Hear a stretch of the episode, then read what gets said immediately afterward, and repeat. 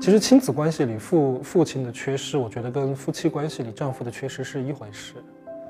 就是他首先需要的是夫妻来解决这个问题，不是让孩子来解决这个问题。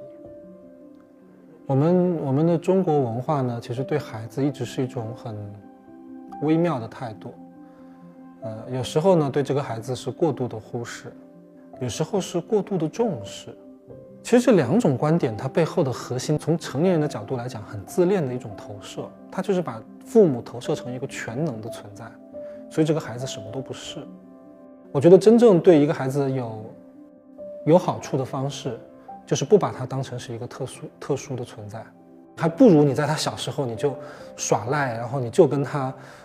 这个表达各种需要，然后你们吵架，然后你们谁也不亏欠谁。那么长大以后。你们彼此都可以活得更轻松。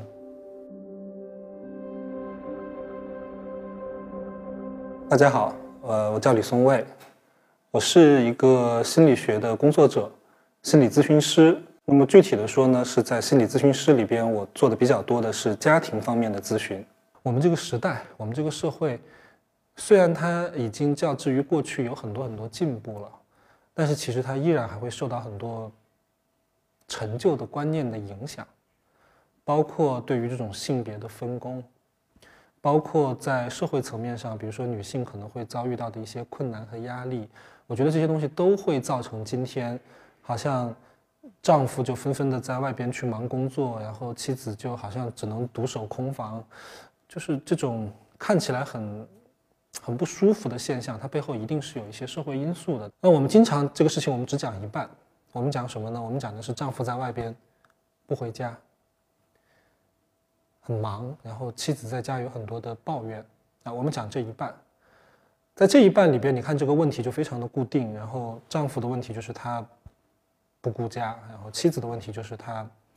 有很多的负面的情绪、负面感受。但其实这个故事里边可能有另外一半，另外一半是有时候。可能只是在某一些时候，这个丈夫他会主动选择不回家。他可能会觉得加班挺轻松的，甚至如果今天没有加班的话，他会去约他的朋友出去吃个串儿、喝个酒，或者他回到家，他把车停在了车库，他在车里边坐上一个小时，他在真的进家门。他在干嘛呢？如果从关系视角来看。他其实也会觉得进了家里边压力就会很大，因为家里边的气氛也让他觉得不舒服啊，很沉重啊，包括妻子可能会有很多的指责，所以如果让这个丈夫来讲这个故事，这个故事就是另外一个版本。他的版本是为什么现在的妻子，为什么女性啊，为什么我老婆她那么负能量？她以前那么可爱，结婚以前那么可爱。我们在一起那么开心，然后为什么现在见到我她就只有抱怨？我不想再跟她相处下去了，所以这是也许是丈夫讲的一个一个版本。这个版本里边好像那个问题就出在女方身上，妻子的负能量导致了丈夫不想回家。可是女方讲的故事是丈夫不想回家，所以妻子会变得很负能量。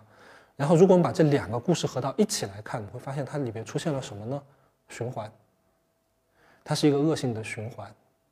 这个恶性的循环是关系视角才能看到的东西，它不是某一个人有问题。所以，我们我们当然知道丈夫工作也很忙，但是我们要看到，在他有限的可选择的范围里，也许有时候他会选择去回避家里面的关系。其实，亲子关系里父父亲的缺失，我觉得跟夫妻关系里丈夫的缺失是一回事，就是他首先需要的是。夫妻来解决这个问题，不是让孩子来解决这个问题。有时候，嗯，成为了父母之后的夫妻，他们不太直接用夫妻的方式来处理很多矛盾，他们有时候会借着这个孩子来处理。这在心理学里有一个名词叫“三角化”。三角化就是我对你有意见，但是我不会直接对你讲，然后我会跟你说：“你看看我们的孩子都变成什么样了。”我会借助一个第三方，然后来传达那个意见。所以我会想，到底是孩子需要爸爸，还是妻子需要丈夫？可能是需要各自去解决各自的部分。在我看到的大部分情况里边，其实是这对夫妻他们的沟通也会很成问题，而这种夫妻之间很难沟通的状态，有时候会变成一种双方都很苦闷的一种情绪。然后丈夫化解这个情绪的方式呢，就是他反而就不回家，他去做更多的工作，然后他会在工作里边去获得获得他的成就感、价值感，然后他对家里边有很多很多的怨气。那妻子去化解这个这种不舒服的方式，有时候会是对着那个孩子去表达说：“你看，你爸爸怎么怎么怎么样。”他有的时候会把就是爸爸的那个部分用一种相对比较。负面的方式去讲出来。我们我们的中国文化呢，其实对孩子一直是一种很微妙的态度。呃，有时候呢，对这个孩子是过度的忽视，就不在乎他他的意见不重要，小孩懂什么嘛？有时候是过度的重视，就好像恨不得说一切都要以这个孩子的需要为出发点，就孩子的需要是最大的。其实这两种观点，它背后的核心都是一个东西。就是他觉得这个孩子不是个人，孩子是什么呢？孩子是一个非常脆弱的花瓶，你得把它保护好，你稍微做的不对，然后它就碎掉了。我觉得那是一种很很自恋的，从成年人的角度来讲，很自恋的一种投射。他就是把父母投射成一个全能的存在，所以这个孩子什么都不是。我我不这么看，我在我的概念里边，孩子他很小，当然从体力上、从能力上，他确实还很脆弱，但是并不代表这个孩子就是就是一个就是一个好像只能够被呵护、只能够被照顾的存在。父母一样的可以跟这个孩子有一些对话，有一些讨论，然后父母继续可以有自己的需求。然后父母不可能一个不完美的人，他生完孩子，他突然就变得很完美了，对吧？所以父母继续可以犯错，所谓的错误啊，有自己的错。呃，我我现在会看到有的时候，有一些老一辈的观念会觉得，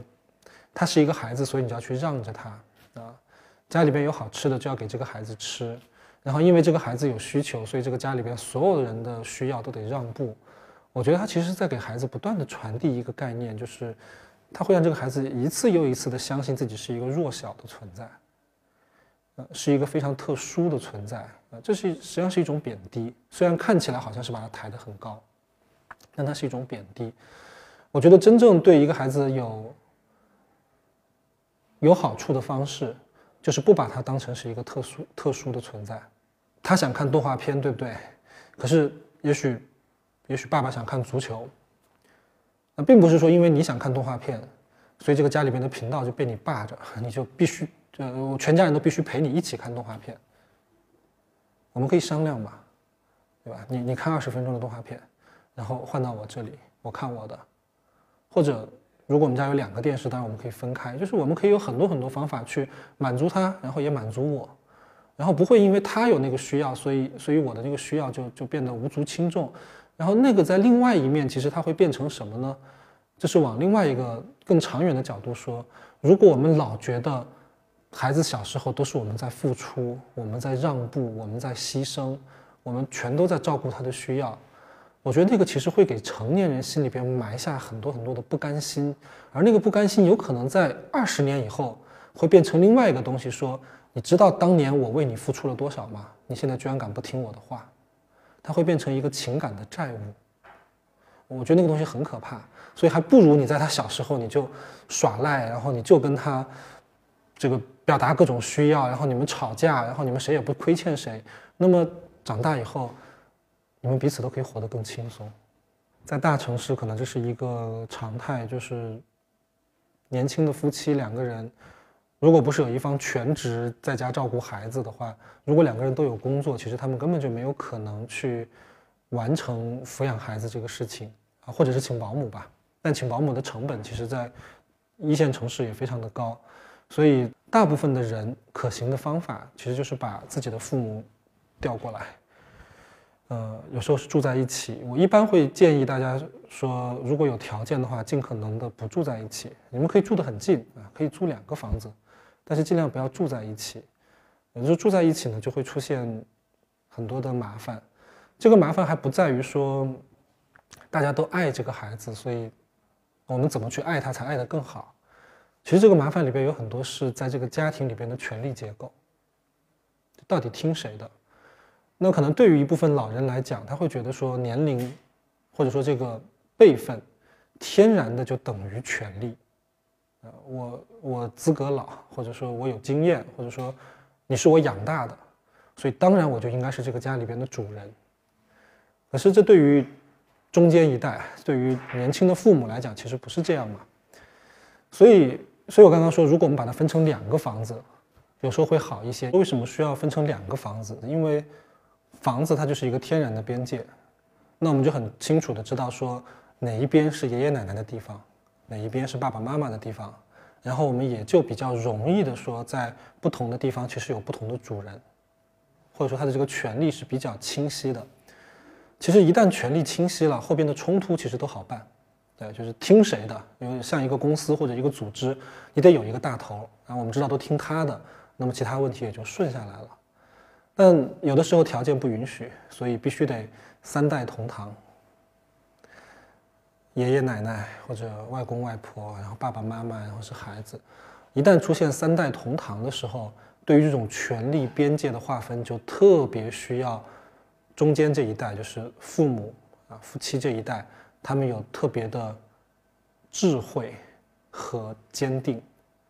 能够去贯彻自己的主张，什么事情。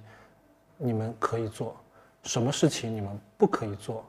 什么东西？你们要听我的。就是他们需要能够把这样的一个主张给给贯彻下来。可是这里呢，又会涉及到一个很根本的矛盾，是这对夫妻之间的矛盾。因为有时候夫妻之间并不一定在这个事情上是一致的，相当有可能的是，他们会把很多夫妻之间的权利差异也放到这里来。比如说，我爸我妈，你就这么对他们。然后当年我是怎么对你爸你妈的？然后一旦出现这个问题的时候，其实这对夫妻之间他们也没有办法达成一致，他们也在判断说，也许对于丈夫来讲，他就会说啊，爷爷奶奶年纪大了，有的时候你得顺着他们一点，然后他们的有一些要求也没那么过分，你是可以接受的。但是也许妻子就会很委屈，他就会说，难道不应该我是这个家里边的主人吗？所以。如果从这个解决的顺序来讲，它的层级结构，第一步要解决的是夫妻关系的问题。如果夫妻能够达成一致，那么这对夫妻就再去解决跟上一代关系的问题。然后，如果在这一点上也达成一致的话，那么我想，大概整个三代同堂背后很多复杂的这种，比如说跟育儿有关的，然后跟生活习惯有关的问题，它就至少会有一种解法。但总的来讲，这是一个很复杂的情境，也是非常具有中国特色的一种情境。如果有可能的话，我觉得还是简单一点比较好，就是三口之家，然后再单独给爷爷奶奶租一个房子，我觉得是比较舒服的一种相处方式。